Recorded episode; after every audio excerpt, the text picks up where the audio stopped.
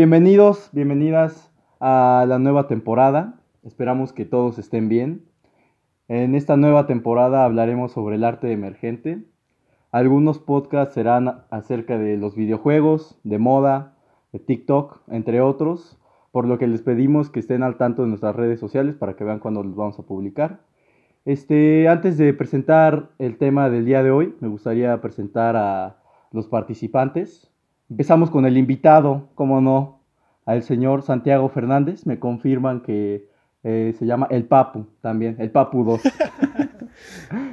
habla, habla. es el Papu 2. Eh, mucho gusto.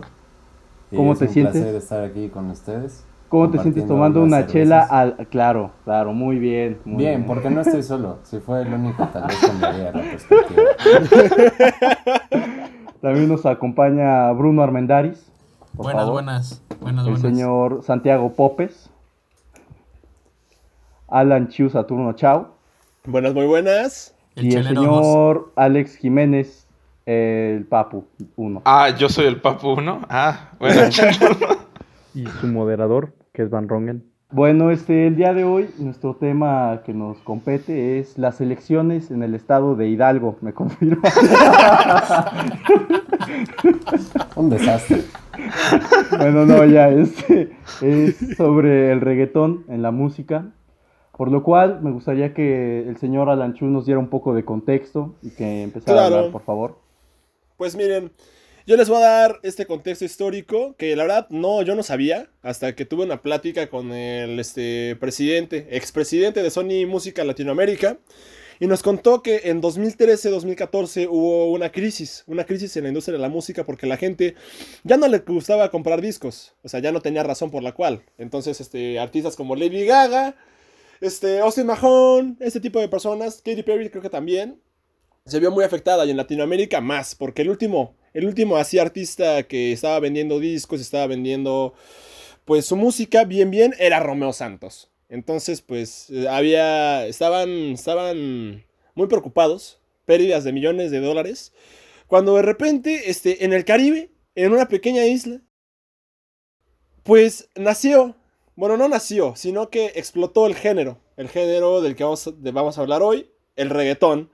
Con exponentes como Nicky Jam, pero más importante, J Balvin. Básicamente, ese es el contexto histórico al cual nos enfrentamos. Y se fue esparciendo hasta que gente como Osuna, Bad Bunny, este, etcétera, etcétera, Maluma, otro de ellos, muy importantes, este, difundieron el género este, en toda Latinoamérica. Cabe recalcar que este, J Balvin es uno de los más prolíferos, siendo creo que el número 5 en el mundo en Spotify y Bad Bunny el 19. Entonces sí, este, es un género con mucho peso. Y sí, arrancamos, arrancamos con eso. Arrancamos con eso. Bueno, nos sigue Popes con el clima. este, no, ya, a ver, Popes hablando sobre el reggaetón como componente de la imagen. No, espera, antes yo, me, antes yo querría hacer una pregunta, una pregunta. Ok, claro. Me gustaría. salseando, salseando. Sí, salsemos, ¿no? Salsemos, de eso se trata. O sea, como tú, como tú bien mencionabas, este, Chuntata, pues hubo una transición, ¿no? En la manera en la que nosotros escuchamos la música, ¿no? Ya no escuchamos álbumes propiamente, sino escuchamos singles, ¿no? Claro, justamente. ¿cómo, o sea, ¿cómo crees tú o sea, ¿qué, ¿cuáles crees tú y los demás también que sean las implicaciones de esta transición? Pues mira, este, esto da paso a, muy bueno que lo mencionas, este, a una industria ya no, ya no este, basada en comprar discos, sino en esta, bueno, en ese entonces, 2014, industria emergente que era el streaming, Apple Music, les digo, bueno, en ese iTunes, comprar canciones en iTunes. Y este, también YouTube se volvió una herramienta muy importante para los artistas porque antes del, creo que 2013, por ahí del Gangnam Style, este, no se consideraba una plataforma relevante para, checar el éxito de una canción. Y ah, hoy en día, pues es fundamental tener tu video de YouTube o tener tu canción en YouTube. Y pues Spotify, Apple Music, iTunes, bla, bla, bla, bla, bla. Y o sea, con respecto... Es que no sé, güey. Mira, yo pienso, igual y voy a sonar muy mamador, Ya, ya está Pero siempre, siempre, siempre lo hace. Simón, Simón, Simón Ya me la sabía. Ya. Y la verdad es que lo hace. Bueno, nos vamos con popes. Yo no soy, la verdad es que yo, yo no soy mamador de closet, güey, y sí lo, lo admito, güey. Lo admito plenamente, güey. Pero mira, güey, sinceramente yo, yo creo, güey, que el álbum da muchísimas más posibilidades de expresión conceptual, güey, que un single, güey. O sea, tipo, se me hizo muy ridículo, güey, lo que trató de hacer J Balvin. Digo, ya para entrar en el salseo. Uf, uf, se me hizo muy. Ridículo. sí, güey, se hizo muy ridículo, güey, lo que intentó hacer como de su serie de singles conceptual, güey, con colores y temáticas acá que hilaban este, argumentalmente las rolas, güey. Y pues la verdad se me hizo una súper. O sea, güey, sí se hizo bastante ridículo, güey. O sea, siento que más allá del título, güey, no hay un concepto, güey, que una este, argumentalmente a las canciones, güey. Y fue nada más pura piña, güey. Ahí tengo que estar de acuerdo contigo, porque, o sea, bueno, en este álbum en específico, Colores, que eh, solo los títulos tienden ahí morado, blanco, bla, bla, pero en realidad no hay, ningún, no hay ninguna pues, coherencia, como dices, como dices. Pero por otro lado, yo no sé, no sé la verdad, este, aguas peligrosas, porque cuando platicando ya contigo, este, pensaremos en álbumes conceptuales estilo Pink Floyd, así muy coherente, estilo bla, bla, bla. otro ladrillo en la pared. Sí, sí ya sabes, la chavo rucos. Sí, bueno, sí. Pero pues. Mmm, como tal, yo creo que el género, el reggaetón, no tiene ese objetivo o esa ambición de pues hacer un álbum coherente. O sea, puede que me equivoque, no conozco muchos álbumes de reggaetón, o sea, y si sí, pues tienen puros hitazos. En este caso, yo ya sé referencia al Por Siempre de Bad Bunny, que no tiene reggaetón, pero yo hago lo que me da la gana también. Este. Claro. Pero sí, o sea, no creo que sea el género para explorar. Bueno, podría llegar a serlo, pero no creo que ahorita sea un género en el cual se podría explorar este, como esta narrativa o esta cuestión en cuanto a álbum se trata. Porque si somos honestos, el reggaetón pues es mucho de pegar duro y tener pues hooks este, infecciosos. Vaya. ¿Pero pegarle duro a qué? Pues contra la pared. O contra el suelo. Modo sexo. contra el piso, modo sexo. pues yo, yo les, les quiero traer al tema Rosalía, que tiene un álbum que es perfectamente conceptual, que es del género urbano, mayormente, aunque tiene rolitas que son mucho más flamencas que otra cosa pero está completamente basada en una leyenda catalana muy antigua y sobre eso se inspiró para hacer todo, todo su álbum. Que no, digo, Rosalía no es precisamente el estereotipo de género urbano. Sí, no. Pero además de que los temas son muy largos dentro del álbum, cosa que ya es muy rara, porque no solo, como dice Bruno, los álbumes concepto ya no existen, lo cual creo yo personalmente que es bastante triste, sino que los propios singles eh, ya son súper chiquitos. O sea, las, las canciones cada vez van durando menos. Parece que la gente cada vez quiere más información y más rápido. Y mucho más digerida. Mucho más simple. Que no necesariamente creo que tenga que estar mal. Pero creo que sí es un cambio muy observable. Sí, de ejemplo, pues TKN, igual de la Rosalía, dura dos minutos y cacho, dos y medio, creo. Sí, bueno, o sea. Disculpen, clase, yo, yo quiero decir algo adelante, rápidamente. Adelante, adelante. ah, ok. A mí lo que me salta mucho aquí, y porque es lo que he estado viendo últimamente en, en mi carrera, que no es de verdad, este. está estudiando actuación. Eh, estudio actuación. Ah, sí, para los que no saben, ah, Alex está estudiando actuación. Aquí existe en sí, no, la... ¿Qué dices, güey? Siendo francos, alguien estudia de verdad.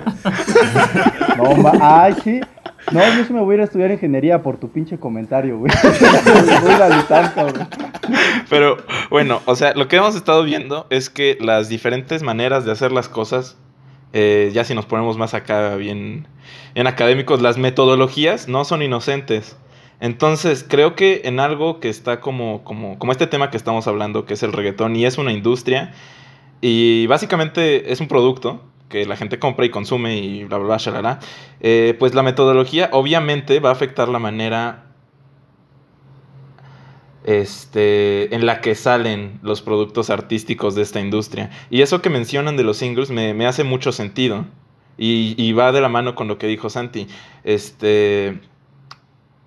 Pues sí, si la gente quiere consumir más cosas y más rápido, pues ya obviamente no, no va a haber una necesidad de hacer un álbum conceptual más largo porque requiere más trabajo, requiere más pensamiento y requiere más recursos para que todo esté hilado, como dijeron ustedes, de manera coherente. Entonces es mucho más sencillo para la industria eh, usar una metodología pues así de vamos a sacar todo como, mm, pues, como pan caliente, pero cada cosa es su propio pan y no tienes que preocuparte de que todo esté hilado en una sola cosa muy este muy coherente una con la otra. Y ya, nada más quería decir eso. Sí, yo, yo al respecto, este, o sea, me pareció muy buena intervención la que, la que hizo el buen Papu 2, el buen Santi Fernández. Este, o sea, con respecto a este, a este álbum de Al mal que le, al, al mal que lel, al mal querer de, de, Rosalía, güey. Sí creo que fue un fenómeno bien, bien interesante. Porque, o sea, como dice Alex, o Papu 1, este, pues justo, o sea, este, esta comercialización y mercantilización de la música y específicamente del reggaetón, pues conlleva muchas, muchos recortes en cuanto a duración, en cuanto a quizá esfuerzo, en cuanto a trasfondos intelectuales la mayoría de las veces, no es estrictamente el reggaetón. Este, sin embargo, con este álbum que menciona el Papu 2, pues sí se rompió un poco con eso, ¿no? O sea, hubo un esfuerzo este, por darle una, eh, pues justo, una hilación mm, un tantito literaria. Este, claro, tampoco voy a decir que es este pinche obra de Cervantes, güey, pero, o sea, sí tiene muchas más ambiciones que la mayoría de, de los álbumes o singles comerciales y fueron hitazos, güey. O sea, a eso es a lo que yo voy, güey. Que o sea, mucha gente, muchas veces se cree que, que la gente quiere puras cosas facilísimas, güey, que no estén para nada pensadas. Pero creo que si le metes tantito esfuerzo, güey, puedes producir algo que tenga más ambiciones temáticas, este, pues, intelectuales, conceptuales, etcétera, y aún así ser hitazos. O sea, yo creo que muchas veces el mercado subestima eh, al público y pues les da pura mierda pudiendo echarle más ganitas y aún así conservar como esta ganancia eh, de capital, güey. Ah, también, también muy rápidamente, este, algo interesantísimo del mal querer es que eh, fue la tesis de Rosalía. Entonces, este, ajá, fue su trabajo final de la carrera.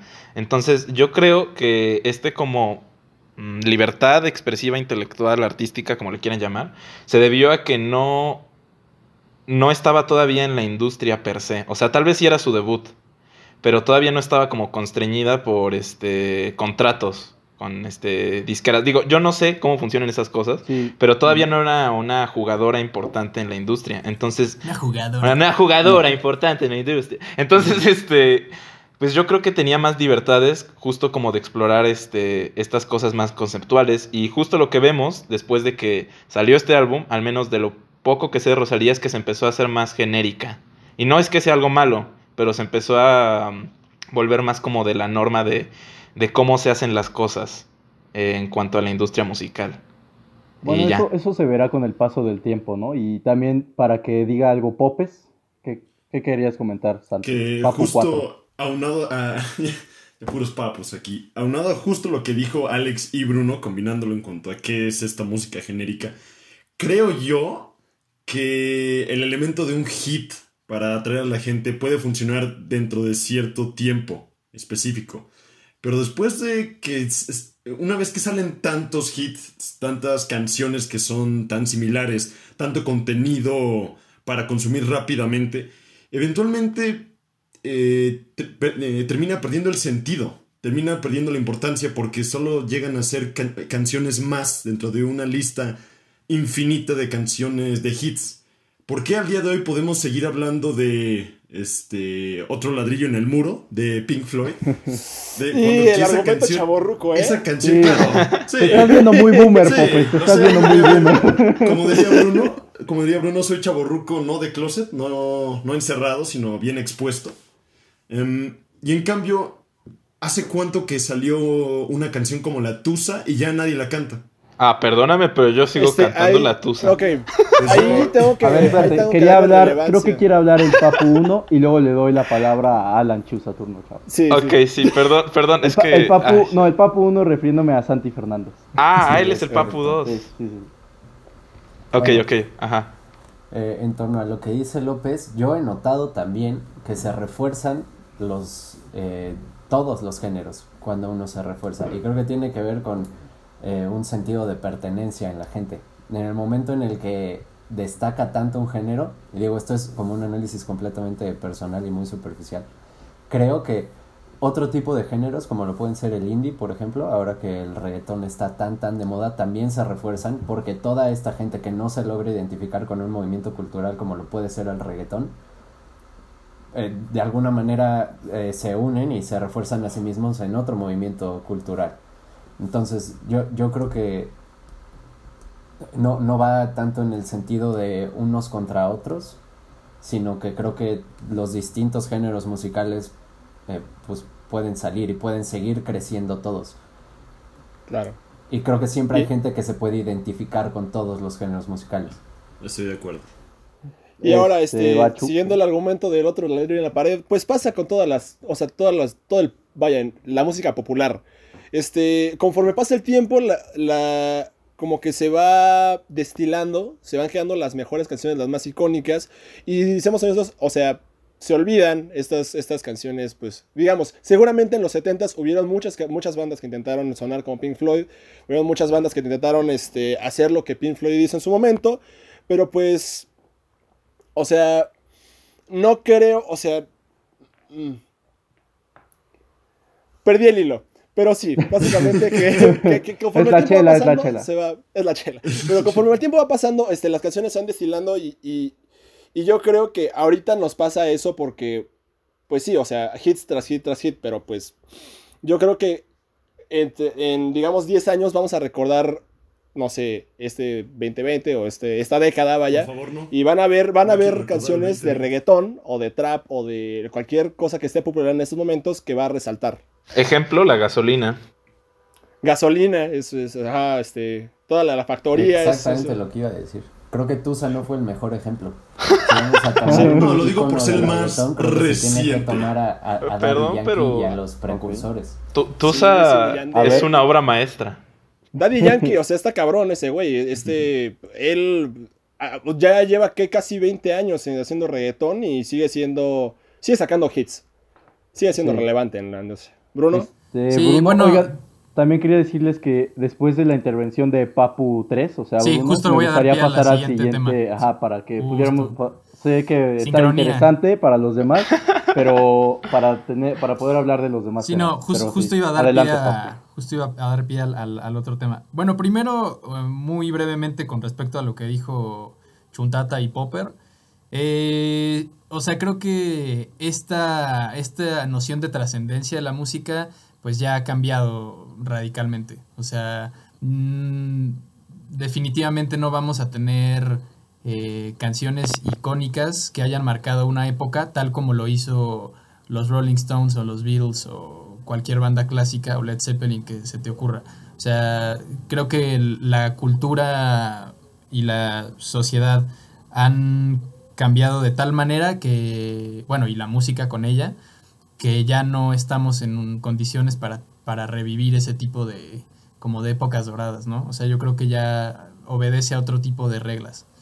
Este, Eso por un lado. Y por otro lado, ya dando pie al, tema que sigue, eh, lo que mencionaba Santi sobre eh, la importancia de los factores culturales en la música, ¿no? Digo, haciendo referencia un poco a lo de, a lo de Rosalía, pues hizo algo muy interesante que es la fusión este, musical y cultural que van de la mano entre música urbana y retomando un poco la tradición flamenca.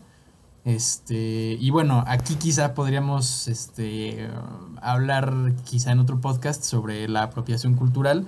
No que yo esté juzgando a, a Rosalía, o sea, no que yo esté diciendo que se lo apropió, simplemente lo pongo sobre la mesa, que quizá echó mano ahí de, pues de, está vendiendo una imagen que quizá no, no le pertenece necesariamente. Pues es española, al fin y al cabo. Claro, pero yo también soy mexicano y no puedo decir que soy huichol, ¿sabes? Es, sí, ajá. Ah, bueno, pero bueno, eso es otro tema. Su, carrera, sí, se, se, o sea, sí estudió flamenco, vaya, o sea, sí, sí era... Sí, sí, sí, pero no estoy hablando, no estoy hablando de que no puedas tocar flamenco, sino de que tu imagen sea como la gitana cuando no necesariamente eres gitana. porque las, Ah, por- o sea, las Mm. comunidades gitanas están súper marginadas. Pero bueno, eso para otro tema sí. para otra ocasión. Simón, pero me quedo con la importancia de los factores culturales y cómo eh, las fusiones, yo creo que justo estamos como en plenas, plena etapa de fusiones y que son además súper interesantes y cómo esto tiene que ver con la cultura, eh, con las imágenes que se dan sobre una región en el mundo y justamente creo que eso eh, nos lleva al siguiente tema que nos va a presentar nuestro a querido Popper. Popes, por favor, te cedemos la palabra, Popis. ¿Qué hay? ¿Qué hay? Vamos a hablar un poquito aquí acerca de cómo este reggaetón ha, ha propiciado una imagen de los latinos en el mundo y qué tipo de estereotipos se propician a partir de esta imagen.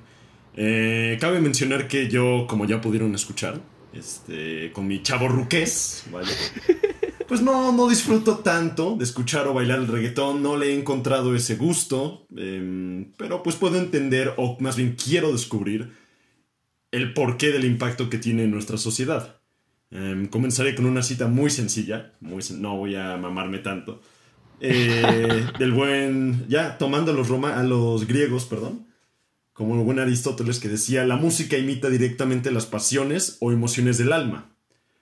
Eh, utilizaré un ejemplo sencillo en cuanto a, supongamos que hay un joven desamparado, nostálgico, que una, o tiene un gran amor y quiere sentirse regocijado con este amor y por lo tanto escucha una canción que lo haga sentir bien, o todo lo contrario, eh, tiene un desamor y se refugia en una canción triste, una canción deprimente, y eso le ayuda a expresar mejor sus emociones. Ahí es donde la música tiene un impacto muy importante en la sociedad porque les ayuda a expresarse o sentirse identificados. Ahora, en cuanto al reggaetón, yo por lo que he conocido, investigado, visto, pero no podría decir que es una verdad absoluta, es que los oyentes de este género, eh, en, en particular los adolescentes, buscan probablemente, eh, probablemente satisfacer su necesidad de tener movimientos eh, de tipo sexuales, quizá, para disfrutarlos al momento de bailar con su pareja. Este, esto como una expresión corporal o de pensamiento o incluso hormonal si, si nos vamos a ese ámbito. Y entonces lo que buscan las compañías que se dan cuenta que esto está funcionando de tal manera es, saben, que los medios de comunicación dan a conocer a un artista ante las grandes masas y estas grandes masas se pueden identificar mucho más fácil con ellas. Voy a utilizar un ejemplo de un reggaetonero al cual no conozco mucho de su música, pero conozco un poco de su historia, específicamente la de Daddy Yankee, que fue alguien que creció en una época, mmm, digamos, no tan privilegiada, pero a la cual se, le ayudó gracias a la industria a conseguir el éxito y que eso fungiera como ejemplo para las generaciones más jóvenes. Si alguien de un de un estatus social más bajo, por así decirlo, puede llegar a ser tan exitoso, yo también podría serlo. Entonces, un adolescente se deja influ influenciar de esta manera por los gustos que tienen tanto sus amigos o el líder de un grupo musical, porque le gustaría tener eso como, como ideal de vida, como el ideal del éxito.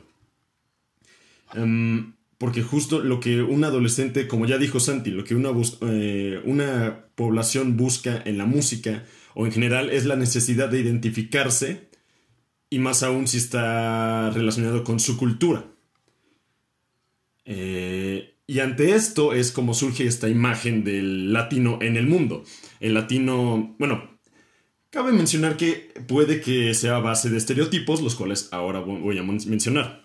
Existen dos tipos de estereotipos, de la gente que escucha reggaetón y de la gente que no lo escucha.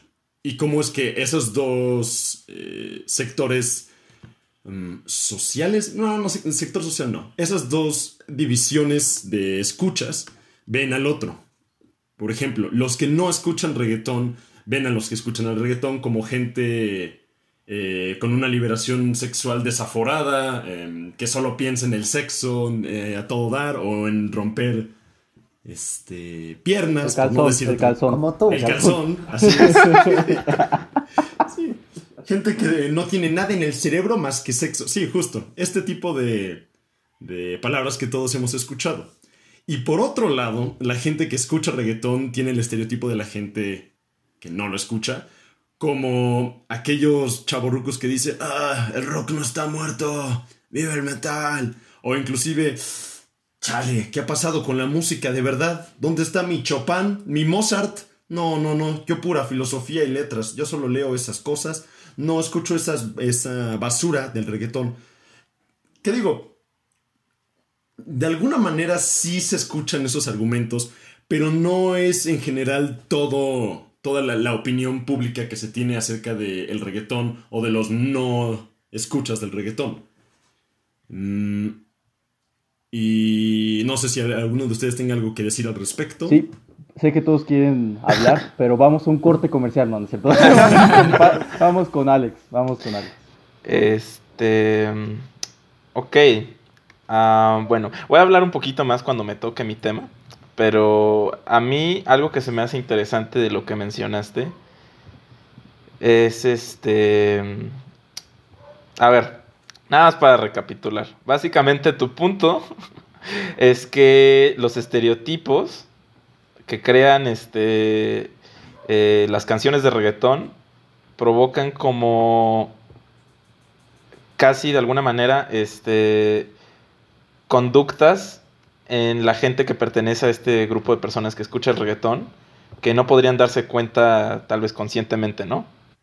Mm, puede ser, yo creo que sí, pero de alguna manera hay un, hay una, es, consciente uno al escuchar el reggaetón del el ambiente en el que lo quiere escuchar o bailar. Eh, el ejemplo más claro es en una fiesta. Si escuchas reggaetón bueno, incluso también puede ser inconsciente. El que llegues a una fiesta, estoy hablando de alguien más porque en mi caso no, no, funcionaría, pero el que una persona llegue a una fiesta, escuche reggaetón y se anime a entrarle al circulito de, del baile y diga, pues yo también le entro, chan, chan, chan, chan. Todos nos divertimos, jajaja, jijiji, jojojo. Ahí es por donde va lo que mencionas. No, o sea, es que, es que te estaba preguntando porque como te fuiste a muchos lugares, estaba tratando como de sintetizarlo un poquito más.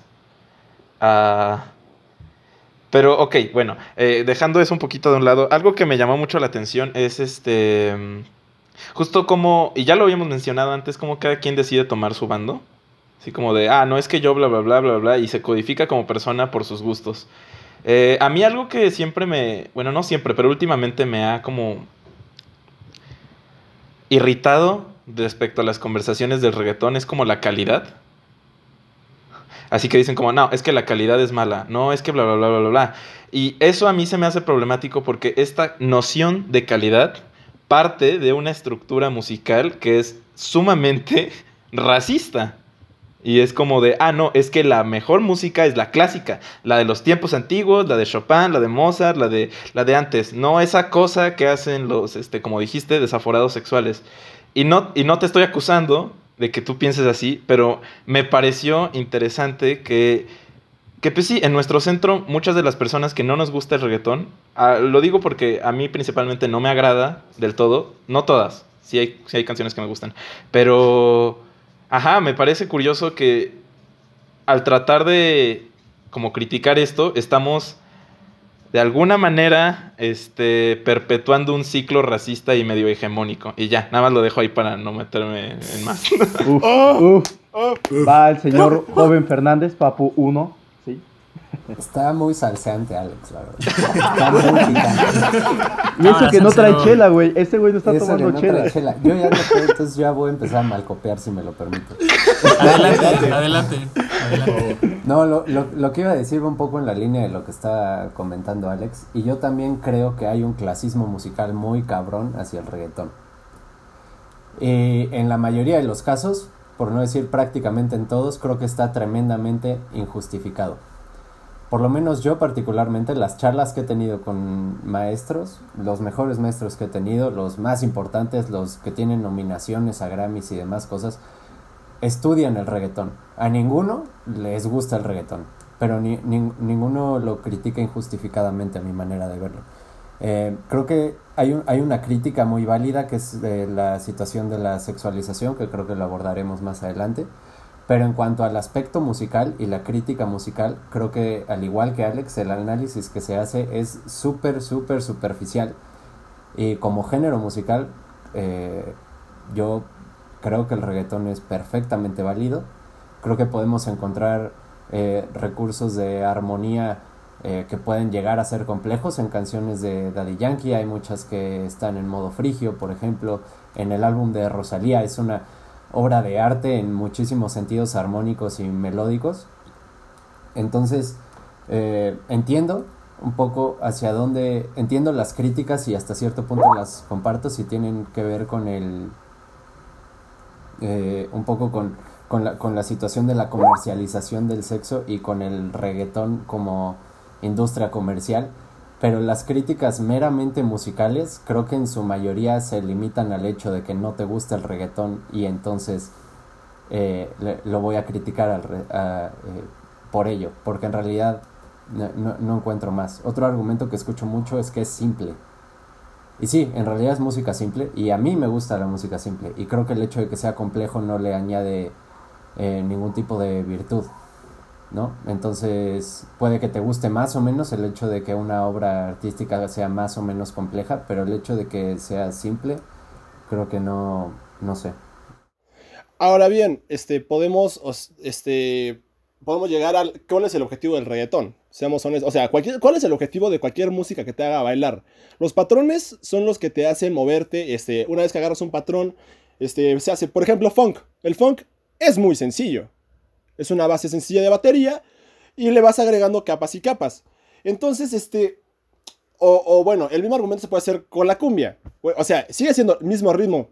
O sea, y la salsa también. O sea, esos ritmos muy bailables, este, su parte de su éxito está a que son bastante simples de entender y puedes hacerlos tan complejos como tú desees hacerlos. Puede ser un funk muy sencillo este, digamos, James Brown, por ejemplo, James Brown era súper repetitivo. ¿Estamos de acuerdo? Entonces, este, lo mismo voy con el reggaetón. Este, aunque sí tenga este patrón característico, sea dembow, puedes, e, ese dembow lo puedes partir, este, añadir ritmos, añadir capas, añadir mucho tipo de cosas. Y sí, o sea, que básicamente el objetivo del reggaetón no necesariamente es ser complejo, sino es dar un ambiente agradable en el cual puedes mover tu cuerpo al ritmo de. Entonces, este, yo creo que cumple bastante bien con ese propósito. Perfecto. El Papu Bruno. Sí, bueno, a mí me parece, eh, bueno, francamente me parece un poco estéril discutir sobre la complejidad estrictamente musical y académica de un género. Este, no solamente porque es súper etnocéntrica y occidentalizada la teoría musical, sino porque me parece que la complejidad de la música radica en elementos culturales y no tanto en un esqueleto rítmico. O sea, vaya, si nos vamos a eso y a lo que decía Chuntata, este, la cadencia y las, las repeticiones y, en ese sentido eh, simplificaciones rítmicas están en un sinnúmero de géneros. O sea, por ejemplo, el, blues, eh, súper, súper repetitivo, eh, el swing también pues, puede ser bastante, bastante repetitivo. Eh, todas las cadencias de salón, o sea, merengue, salsa, cumbia, todos son muy monótonos, ¿no? Entonces yo creo que eh, me parece un poco estéril discutir la, complejidad o simplicidad de la música en ese sentido y yo preferiría verlo como un fenómeno cultural. Eso por un lado. Y ya, este, quería tocar también como esta cita de los griegos, güey, este. Bien, bien, ahí, gracias, gracias. Pues sí, se me, sí se me hizo como, sinceramente sí se hizo como súper sacada del calzón, güey. Pero... es el marco teórico, papu. Sí, estuvo bueno, estuvo muy bien como ejercicio de, de retórica de primaria, pero sí, este, digo, mira, o sea, digo, güey, si ya entramos como a un campo así como de, como de disparates, güey, yo la verdad sí argumentaría que, o sea, hablando ya de terminologías griegas, güey, yo creo que el reggaetón propicia la catarsis, güey, tanto como cualquier otro género. O sea, para empezar porque, eh, digo, generalmente asociado con un ambiente festivo, eh, me parece que está relacionado directamente con con un, con un éxtasis, güey. O sea, en ese sentido me parece que es este, me parece que es un propiciador extático, güey. Eh, y hasta cierto punto ritualístico, güey. Digo, ya que nos estamos sacando del calzón muchas cosas, güey, pues sí creo que tiene muchas cosas este, rituales, güey. Este, tiene mucha, muchos componentes extáticos y en ese sentido me parece que la catarsis, güey, el fenómeno catártico, eh, puede encontrar su lugar perfectamente en el reggaetón. Pues sí, estoy de acuerdo. Justo catarsis eh, se remonta mucho también a los griegos, pero bueno, como quieras. El término de la catarsis se remonta. Pero no, no lo hacía solo por mamar, por... Como quieras, pendejo, ¿no? Más bien. Pero en efecto, a lo que llegamos todos como conclusión del tema es que justamente em, no podemos hacer esta distinción o no podemos hacer esta calificación del reggaetón solamente por aspectos musicales, sino que hay que indagar en el qué es lo que le ocasiona a la gente y por qué empatiza tanto con ella. Porque al final cada quien tiene el gusto o el placer eh, que quiera o que le surge al arte. No podemos juzgarlo a partir de lo que a mí me parece más correcto o incorrecto. Es, es la situación o emocional o intelectual de cada quien. No pasa nada si a ti no te gusta. En mi caso, no pasa nada si a mí no me gusta. Este, al final yo puedo compartir mis propios gustos, alguien más puede compartir sus propios gustos. Y es, es lo... Es justo la belleza del arte y de la música. Que no todos tienen, no todos tienen que amar el mismo elemento, no, todos tienen que amar la misma corriente y eso genera diversidad. Así que... Así termina este tema. Muchas gracias. No, Santi Fernández quería cerrar con algo. Mm. Sí, creo que, creo que es algo que está cool porque siento que va de la mano con lo que acaba de decir López y nuestro siguiente tema. O bueno, su siguiente tema, yo soy invitado, ese es es la chela, es la chela, es la chela. Bueno, no, eh, con respecto al tema de, del arte que comentaba, que comentaba López, eh, y cómo es, es difícil eh, criticar el juicio artístico que puede tener cualquier persona sobre cualquier obra, ya que es completamente subjetivo e individual. Hasta ese punto estoy completamente de acuerdo. Y mi problema con el reggaetón, género que me encanta, eh, viene justo eh, con eso. Y es el tema de lo artístico. Siento que no hay arte hoy en día en el reggaetón. Creo que lo hubo, creo que es un movimiento marginal. Entiendo la historia del reggaetón, entiendo de dónde viene, me gustan sus ritmos, me encanta. Pero eh, hoy en día creo que se está perdiendo por completo toda esa esencia, se ha vuelto completamente comercial y deja de haber identidad en el género y en un punto sí que la hubo. Y creo que hay artistas como Young Beef que, que lo siguen que lo siguen que lo siguen haciendo, pero es aquí cuando llego al tema de la comercialización del reggaetón. ¿Y por qué es que el reggaetón muy bien, eh, se, se, comercializa de la manera en que lo hace y se ha perdido su identidad de, de artístico? Me encantó, cabrón. Dejaste al público así con ganas de más, cabrón. De que debatiéramos más, pero, pero pasamos al siguiente punto, al siguiente tema, que creo que también está muy ligado, que lo empieza el Pacha. sí, creo que justo este tema da mucho para discutir al respecto. A mí, eh, al igual que Santi Fernández, estoy eh, en el mismo lugar con el reggaetón. Hay unas canciones que me gustan mucho. Pero otra vez, de nuevo vamos a la metodología de cómo se hacen. No me, no me, mi, mi problema con el reggaetón no es este... Por así decirlo, su forma. Aunque si ya nos ponemos más mamones, la forma es el fondo. Pero bueno, este... mi problema más bien es el contexto en el que está, ¿no? Porque es este... Ajá, es justo eso.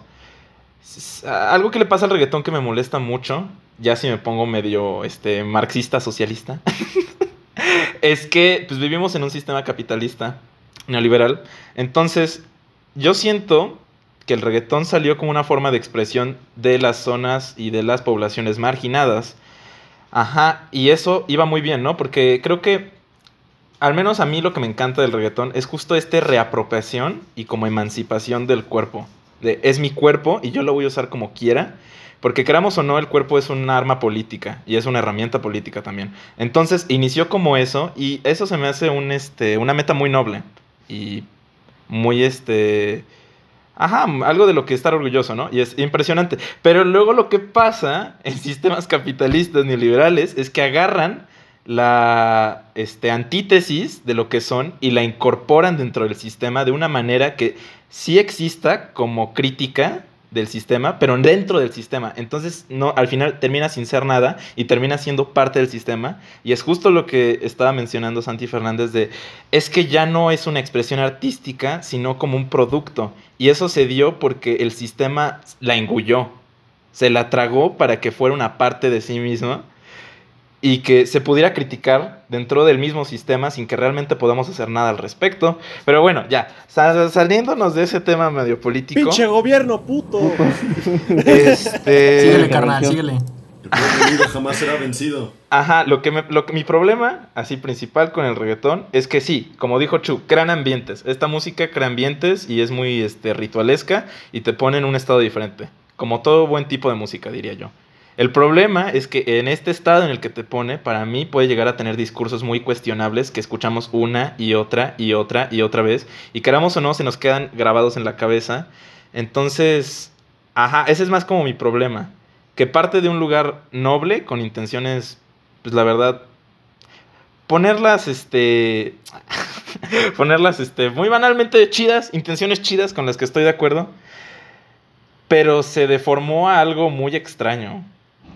Y pues ahí lo dejo sobre la mesa. Y va el señor Papu Bruno, sí, claro. Échala. Eh, sí, bueno, son más, son más preguntas. Este. ¿Está bien? Sí, estoy de acuerdo con muchas cosas que acaba de decir Pacha. Pero yo invertiría. Invertiría el, el orden de los hechos, ¿no? O sea, yo creo que más bien se ha ennoblecido el reggaetón. Eh, con pues quizá ha transicionado o ha estado explorando discursos pues más políticamente correctos últimamente. Este, y yo creo que empezó como algo que no tenía nada que ver con eso. O sea, en ese sentido me parece que, digo, está un poco moralino, ¿no? Hablar de, intenciones nobles e intenciones indecentes, evidentemente.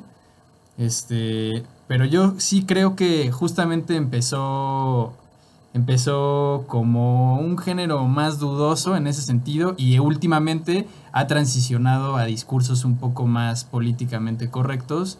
Este, quizá podríamos hablar un poco del neoperreo.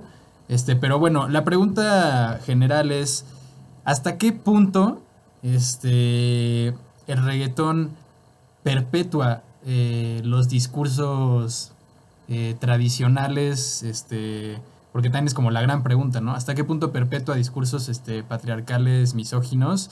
Y hasta qué punto empieza a hablar de una apropiación del cuerpo para, para, para provocar una, liberación sexual este, plenamente emancipada, ¿no? Eso sería la primera pregunta. Y la segunda pregunta, muchísimo más profunda, eh, ¿tú perreas solo, Pacha? Ay, esperen, estoy teniendo... ¡Ah! ¿Cuál era la última pregunta, perdón? Que si, tú perreas solo. sobrino. Ah, ok. Eh, sí, yo sí perreo solo a veces. Este, y a la primera, eh, ok, sí, eh, estoy de acuerdo que siempre meternos en temas éticos es todo un rollo porque, pues sí, bla, bla, bla, bla, bla, bla, shalala, shalala. Así que, desligándonos de eso, a mí lo que me gusta mucho del reggaetón como en concepto es que hace poquito en clase estábamos viendo a un grupo que se llama The Ant World seguro lo son de ubicar. I, think you're freaky and I like you a lot. Eh, eh, Baby's on Fire. Ajá, bueno. El punto es que este grupo es justo como salió de eso, de una reapropiación, de ser marginados y como sin tener que rendirle cuentas a nadie, porque eso es lo que son y no tienen que adherirse a una manera de hacer las cosas. Entonces, ajá, estoy de acuerdo en el que Últimamente el reggaetón y el neoperreo eh, han explorado cosas más políticamente correctas y, por decir algo, ah, más complejas. Pero a mí lo que me gusta de formas de expresión como el reggaetón y como lo que hace The N-Word es que les vale madres esto. O sea, ¿por qué les tendría que importar si son la zona marginada?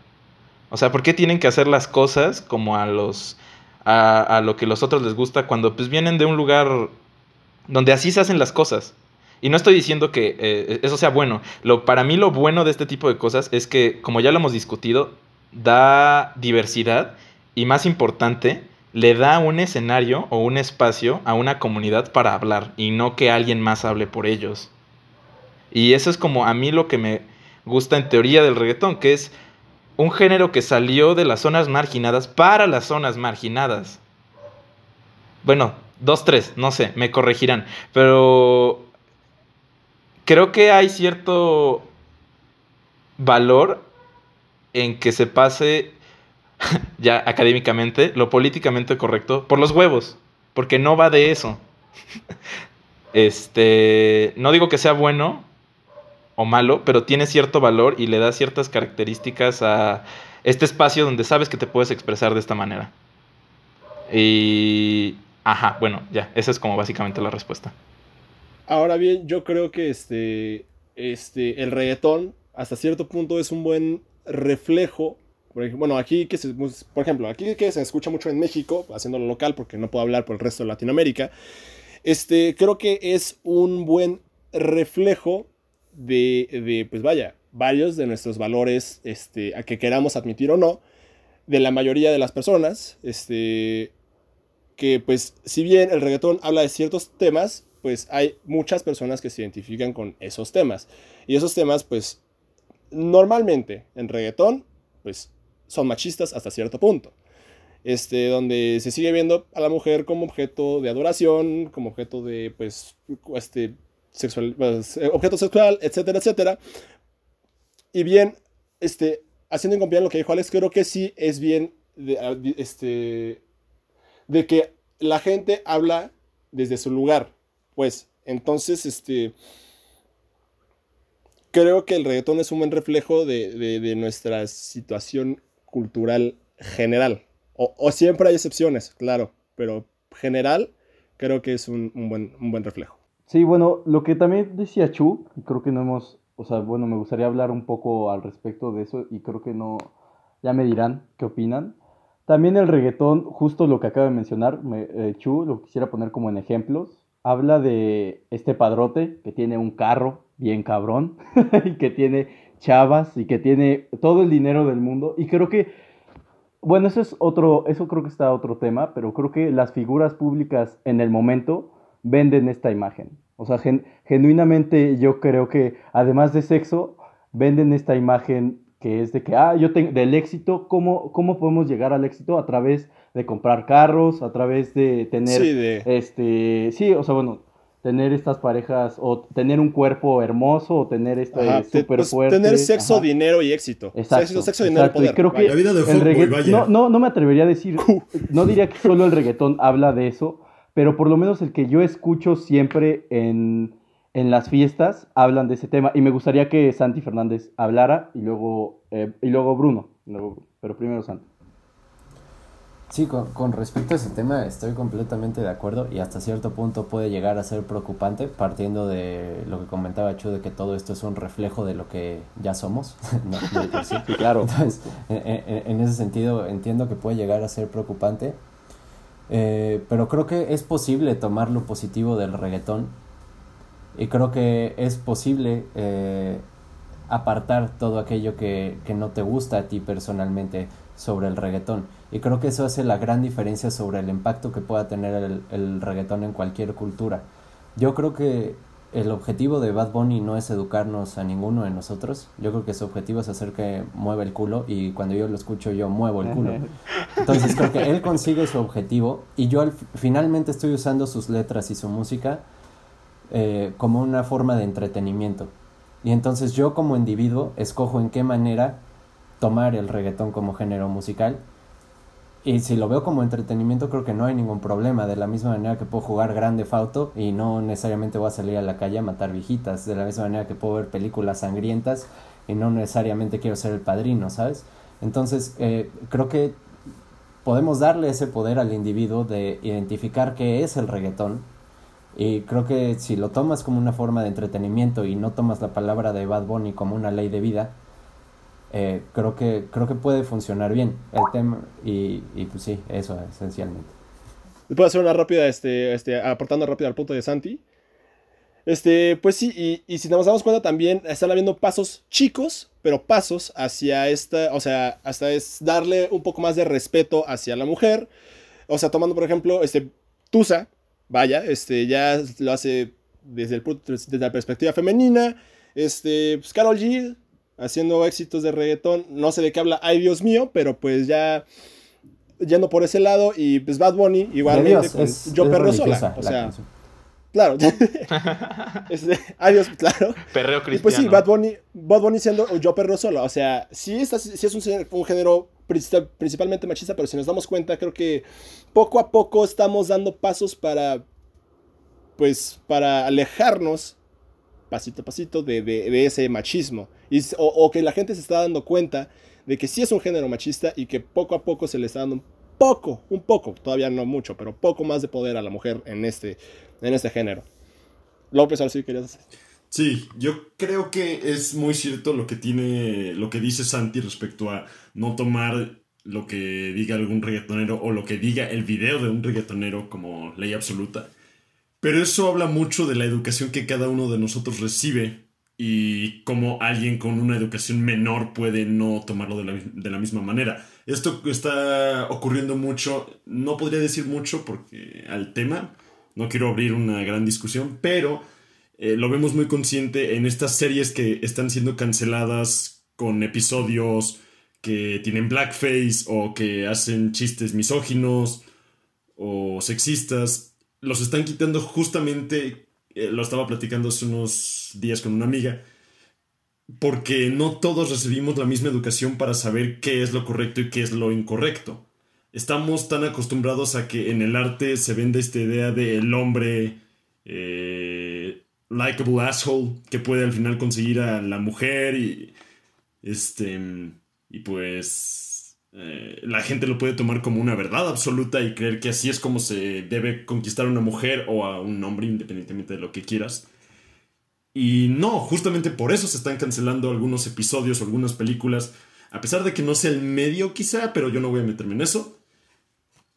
Em, no todos recibimos la misma educación, a lo que voy. No todos recibimos la misma educación, no todos tenemos la misma certeza de qué es lo correcto, y menos aún cuando, como dije, la gente que puede escuchar el reggaetón lo que busca es identificarse con un ídolo o con una figura em, que te pueda mostrar qué es lo que tú quieres en la vida o, a qué es a lo que aspiras. Justo, justo, y justo lo que dice Popes, otra vez quisiera poner como un ejemplo, que creo que estoy en, o sea, estoy muy de acuerdo con lo que dice Popes y un poco en desacuerdo con lo que mencionó Santi. O sea, sí es cierto que se puede tomar como forma de entretenimiento, yo lo hago, pero cada vez que veo a gente, o sea, gente me refiero a morros, o sea, hermanos como los de Chu, o sea, como los de Chu, alguien un poco menor, un poco menor, creo que no lo están tomando un poco más como entretenimiento. Una, porque lo escuchan a diario, y, no me voy a poner psicológico y del subconsciente, pero yo sí creo que hay algo, una repercusión ahí de que está ahí rondando una idea. Una es eso, y la segunda es, yo creo que muchos jóvenes, no, no me estoy diciendo que sea adulto o algo así, pero sí siento que hay una brecha muy grande entre los que tienen 15 y la música que están escuchando y la que escuchamos nosotros. Este, que esos jóvenes sí tienen ciertos, o sea, sí tienen ciertos ídolos que son de, que tienen esta esta imagen o este producto que yo creo que vende eh, el reggaetón y muchas otras cosas, no solo el reggaetón, también figuras públicas como lo son los youtubers también venden esta idea, o sea, no, no es algo solo del reggaetón, ¿saben? Está, es muy, muy globalizado ese producto, pero sí, este, quiere hablar el señor Bruno Armendaris. Sí, sí, un poco para, sí, pues con, con base en todo lo que han dicho, pues sí creo, comparto la opinión de que un cantante de reggaetón, un artista urbano, no tiene, y los autores en general y las autoras, no tienen por qué jugar el rol de tutores. O sea, no, no, en ese sentido no son educadores, pues, y sí creo que tampoco debemos este, darles esa carga, ¿no? En el sentido de que casi que tienen que educar a, a las nuevas generaciones y aportar mensajes que sean así súper edificantes. Ahí sí discrepo. Sin embargo, eh, metiendo, o sea, haciendo un poco hincapié en este, en este aspecto de la ética, sí creo que debe haber una responsabilidad como figura pública. O sea, el, o sea en tanto que tú como, como, como actor público que tiene una voz, ¿cómo estás ejerciendo esa libertad de expresión? ¿no? O sea, en ese sentido sí me parece que si estás utilizando eh, consciente o inconscientemente tu voz y tu, tu difusión para, para perpetuar discursos falocéntricos, eh, perpetuar la concepción capitalista del éxito, de acumulación del capital, eh, rodeado de escorts, este, masculinidad de mierda, pues sí me parece que ahí habría muchas cosas cuestionables, ¿no? Entonces creo que sí no debe jugar el rol de educador, eso sí estoy 100% de acuerdo, sin embargo, la manera en la que ejerce su libertad de expresión creo que debe ser responsable y eso no nada más para las figuras públicas, sino en general. O sea, sí creo que en el momento en el que veda eh, los derechos o la integridad de otros sectores de la sociedad, creo que ya sigue, sería muy cuestionable. Y con respecto a la marginalidad, para entrar al, último tema, al último segmento, este, pues me parece que en todo caso, la voz de la marginalidad por antonomasia sería el hip hop. O sea, ¿qué es antonomasia? Ah, bueno, o sea, la expresión por antonomasia es por excelencia. Vale, gracias. Pero, pequeño paréntesis. Pero sí creo que si hablamos de darle la voz a un sector social marginado para que ejerza este, un impacto en su comunidad y este, pues exaltar sus derechos, sus, cualidades, su realidad en general, me parece que el género por excelencia es el hip hop y en ese sentido el reggaetón es eh, pues un género muchísimo más banal. O sea, en el sentido lirical, eh, me parece que sí el hip hop asume desde su génesis un compromiso social y una conciencia eh, de su realidad muchísimo mayor que la que el reggaetón este, ha tenido o incluso podría aspirar. O sea, sí creo que los objetivos como bien dicen, los objetivos no son los mismos. El, objetivo del reggaetón no es tanto crear una conciencia de clase, ni crear una conciencia cultural, etcétera, sino pues que muevas el culo, ¿no? Y que, como diría Tomasa del Real, pues que barras, que barras con el suelo, con, con el pelo, perdón. A huevo, buena cita. Venga, casi, casi, casi haces Entonces, acá este, ah, me decía buenísima, güey, mi retórica y valió, güey. Pero bueno, este, este, bueno, en ese sentido, para resumir esta intervención, sí creo que en todo caso, la voz de la marginalidad, este, con el, objetivo de generar una conciencia y de tener un compromiso social y cultural, es el hip hop, y en ese sentido, el reggaetón no es más que una banalización, una vertiente banal de, de ese género urbano. Y este, ya, o sea, para entrar en el último segmento, voy a ser muy breve y creo que también sirve como un, como una epítome de lo que hemos estado discutiendo en todo este podcast. Y es este. Es realmente discutir si el reggaetón sigue siendo marginal. Que la verdad yo creo que no. O sea, yo creo que si acaso comenzó como un género marginal, ya no tiene nada que ver con la marginalidad en absoluto. O sea, y es que justamente yo creo, y esto tiene que ver mucho con el capitalismo y con su absorción en el, en el sistema económico global, y es que la, universalización y la general aceptación del reggaetón deviene de sus cualidades como producto comercial. Este, y en ese sentido, la exaltación de una latinidad sexualizada o sensualizada en su defecto, eh, cadenciosa y pomposa, es un elemento muy rentable y llamativo. Y en ese sentido creo que el reggaetón como un producto atractivo trasciende la idea de clase mediante la asimilación del principio capitalista por excelencia, que es el consumo. Este, entonces, yo creo que justamente el consumo, como el núcleo del sistema capitalista, no discrimina ni a pobres ni a ricos, sino que los absorbe en su enorme maquinaria y red de compraventa. Y en ese sentido, eh, creo que el cómo se gana el dinero queda en segundo plano, este, y lo que importa es si, si te hinchas de lana con lo que estás haciendo.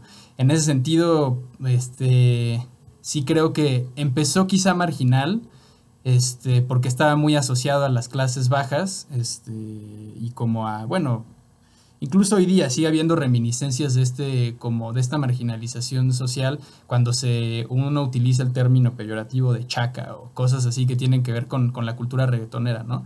Sin embargo, creo que en el momento en el que fue absorbido por el mercado y uno se, pudo, se puede hacer rico a partir del reggaetón, eh, desapareció esa, esa discriminación y se volvió súper aceptado.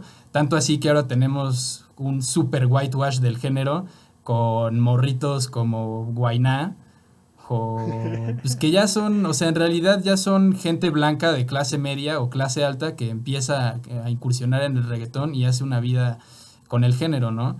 Este, y en ese sentido, pues creo que ya trascendió su marginalidad y ya es plenamente aceptado en incluso las élites eh, más altas de, la sociedad, ¿no? Entonces, la verdad, yo sí eh, estoy muy escéptico con respecto a llamarlo un género marginal hoy día. No sé qué opinen los demás. Este, muy buena, muy bien, Papu. Ahora va el señor Papu Santiago Fernández. A partir de tu madre. no, no, Prepárate, cabrón. Lo que iba a decir, bueno, eh, estoy completamente de acuerdo con lo que dice Bruno con respecto al género marginal, pero creo que es algo que no es exclusivo del reggaetón, creo que es algo que ha sucedido con el blues, es algo que ha sucedido con el rock y es algo que ha sucedido con prácticamente todos los géneros musicales. Elvis Presley creo que es el mejor ejemplo para hablar de lo que sería tomar géneros de negros para después poderlos vender al resto de las masas a través de una figura blanca y bonita. Entonces creo que e, esta situación eh, es, es compleja, no creo que necesariamente sea un problema, pero sin duda es compleja y no creo que sea exclusiva de, del reggaetón, sino que creo que el, reggaetón es uno más a la lista. Eh, y bueno, en torno a lo del, lo del sistema eh, capital desviando al reggaetón, creo que eso fue un poco más eh, una opinión política por parte de mi carnal Bruno. Eh, eh, que, creo que es más una opinión política que una explicación de lo que, de lo que sucedió con el género. y yo, por contraparte, y con una opinión también política, yo soy más de la idea de que el mercado se adapta a lo que demanda la gente. Y, y creo que la gente tomó al reggaetón entonces, sí. Ok, te partió tu madre. A ver, Bruno, ahorita, ahorita es el, momento del salseo. ¿Quién, más quiere hablar? ¿Quién más quiere hablar? Sé que Bruno quiere responder, me imagino, pero a ver, Pacha. Este, pues a ver, vamos a jugarle al abogado del diablo. Este.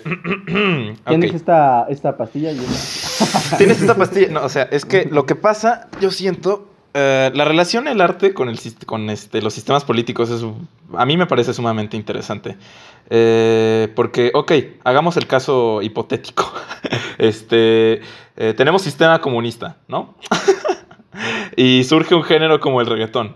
Ok, primero, ya tenemos ahí dos cuestiones. ¿Surgiría un género como el reggaetón dentro de un sistema comunista? No. No lo sabemos. Probablemente no. Este, dos, ¿cómo lo asimilaría el comunismo a, un, a una este, expresión artística como el reggaetón? Este, tampoco lo sabemos. Pero, ok, aquí lo, interesante es este. Ajá, como justo las implicaciones que tiene el sistema en el que vivimos sobre las cosas que producimos artísticamente. Porque, ajá, tratan, sin tratar de, este, uh, ¿cómo se dirá en español? vilificar, se dice así, señor Bruno. Este, antagonizar.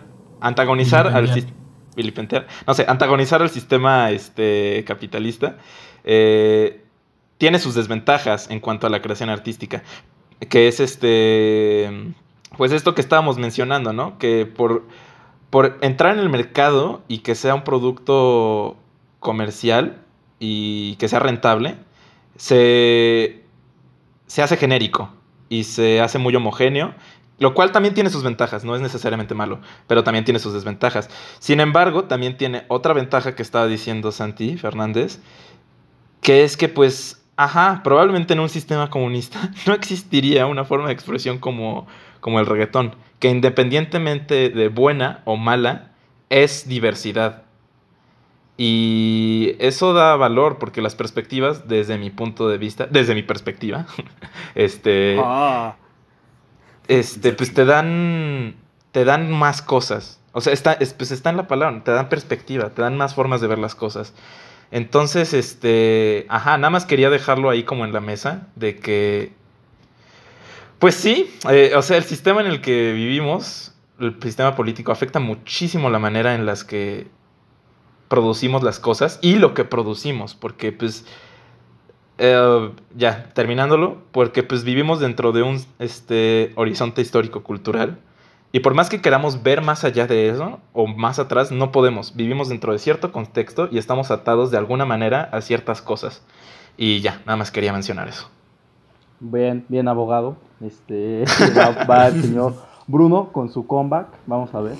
Simón, o sea, eh. a ver, Estoy de acuerdo ya valió madre, ya. Estoy de acuerdo. A ver, sobrino. Agarra el pedo. Agarra el pedo, pendejo. No, no. No, pero mira. No, no, no. Checa, checa, checa. A ver, sí. Check it out. Check it checa, out. Checa. Mira, güey. A lo que voy a Estoy de acuerdo en que el whitewash no es un fenómeno exclusivo del reggaetón. Eso es sin duda alguna. Este, me gustó mucho que dieras el ejemplo de Elvis Presley, que fue como el super whitewash del rock and roll. Este, y sí, estoy muy de acuerdo con eso. Sin embargo, creo que hay una diferencia muy puntual entre la incursión de otro tipo de comunidades eh, raciales, aunque las razas no tienen que existir necesariamente, eh, en, por ejemplo, géneros como el blues y géneros como el reggaetón. O sea, el blues nunca ha sido un género comercial. Algunas vertientes como el soul sí lo han sido, pero el blues como tal nunca en, nunca en la puta vida ha sido un género comercial y por lo tanto la incursión de personajes o músicos y músicas blancas en el blues no ha sido, no ha sido un propulsor de, de, de, su, de su fluidez económica. O sea, simplemente, o sea, creo que ha sido una incursión muchísimo menos ligada a los intereses económicos que como lo ha sido en el reggaetón. No estoy diciendo que no haya blancos que les guste el reggaetón, blancos de clase media que les guste el reggaetón y por lo tanto hayan querido incursionar y punto. O sea, no estoy diciendo que todo sea acá malévolo y que lo vean como con puros intereses de voy a hacerme millonario. No, pero sí creo que hay diferencias muy puntuales eh, entre las incursiones eh, de quizá clases sociales y razas, muy entrecomillado, eh, en géneros como el blues o como el funk o como otros géneros que la incursión de o como el whitewash eh, en el reggaetón. O sea, creo que los intereses económicos son ahí súper, súper, súper diferentes y sí creo que en ese sentido no son del todo comparables. Va, señor. Respóndeme, perro. No, sí, o sea, sinceramente estoy muy de acuerdo contigo en la mayoría de las cosas que dices. Eh, ya le gané el debate. Desde la base es de donde diferimos, porque a, mi manera de entenderlo, si no sucedió el mismo proceso con el blues, es porque el blues no pegó de la misma manera. Si el blues hubiera tenido el potencial de generar la misma cantidad de dinero, no lo dudes, güey. El mercado hubiera hecho lo necesario para explotar el género de la misma manera. Uf o sea, o sea a, lo que voy, no creo que sean fenómenos distintos, creo que los movimientos culturales surgieron en el mismo sistema capital, que a mí me parece que no, está necesariamente mal, me parece exquisito, me parece Sublime. Y, creo que, creo que si, si el blues hubiese sido un género que, tuviera el, potencial o hubiera tenido ese boom con ese impacto, entonces el proceso probablemente hubiera sido exactamente el mismo. Y algo que, quería agregar sobre este tema que, no se ha mencionado es, y también ponerles eh, la cuestión, además de... Ponerles en la madre. No, no, no, una, una duda. Eh, ¿Cómo creen ustedes que se da el paso de ser de lo que comentaba Bruno, de un género eh, marginal a que ahora la mamá de las lomas esté cantando al ritmo de Maluma? ¿Cómo se da ese gran paso? Yo por lo que he observado, creo que es que en el momento en el que una canción de reggaetón o de cualquier género marginado tiene un boom excepcional en comparación al resto, entonces un artista popular se sube al carro y hace algo similar. Y una vez los artistas pop toman los, eh, los, géneros marginados, es entonces cuando sube. Y como bien dice Bruno, se pierde una parte de la, de la esencia, se pierde un poquito de lo rico. Pero eso es como yo he notado que se vuelven tan sumamente populares o, o cómo se da esa transición. Me gustaría preguntarles a ustedes qué, qué opinan. ¿Cómo creen que se llega a, ah. dar este putazo? Este, ¿Alguien más, además de Pacha, quiere hablar que no ha hablado ahorita? Digo, mi comentario va a ser muy eh, cortito. Eh, ah, bueno, a ver, sí, adelante, adelante, Pacha, y luego creo que Popes. Ajá, yo, yo creo que es pues, este, justo esto que estabas mencionando, porque a mí el ejemplo que me queda muy claro es el jazz.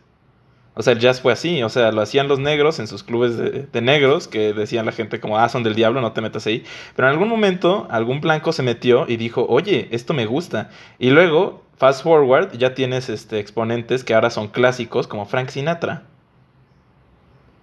Y, ajá, pues es como justo eso. O sea, es, es cuestión de que los este, que no son marginados lo escuchen, les agrade, y como tú dijiste, el mercado va a hacer lo necesario para que salga.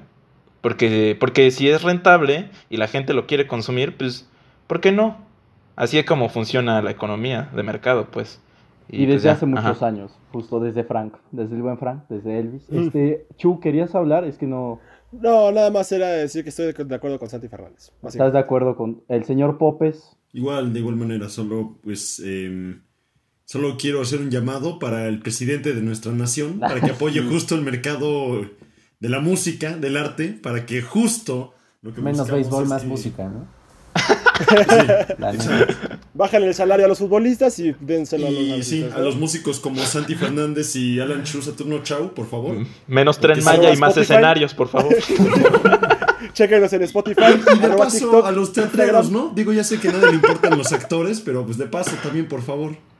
Y fotógrafos y cineastas, claro que sí. Ok, este. Muchas gracias, Popes, por el shout out. este, giveaway.